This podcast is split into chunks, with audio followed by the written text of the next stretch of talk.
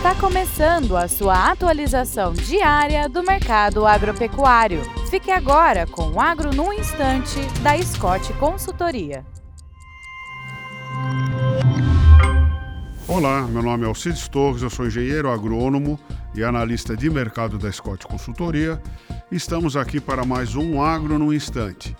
E o papo de hoje é por que, que o Brasil produziu tanta carne bovina esse ano? Essa foi uma pergunta de um dos nossos ouvintes.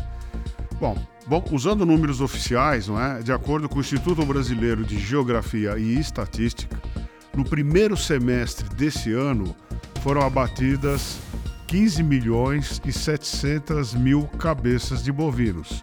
Isso é uma expansão de 9% em relação ao mesmo período do ano passado, ou seja, em relação ao primeiro semestre de 2022. Né? E esse aumento de, eh, de rebanho né, para abate foi notavelmente em função das fêmeas, vacas e novilhas, que elas tiveram uma participação historicamente muito maior uh, do que normalmente a, a, acontece. Eu digo historicamente por quê? Porque se a gente pegar uma longa série de preços, a participação de fêmeas cresceu muito, não é? Então o descarte de fêmeas e de novilhas é, quase que dobrou entre 2022 e 2023, e é isso que explica uh, o grande volume de, de, de carne bovina produzida.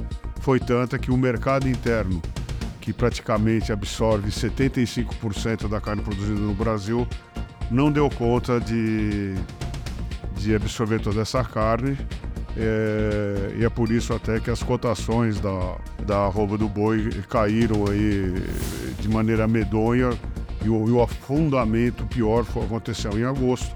E agora a gente já está com preços é, mais razoáveis, digamos assim, oscilando entre 240 e 250 reais na Praça de São Paulo. É isso aí, bons negócios e até a próxima.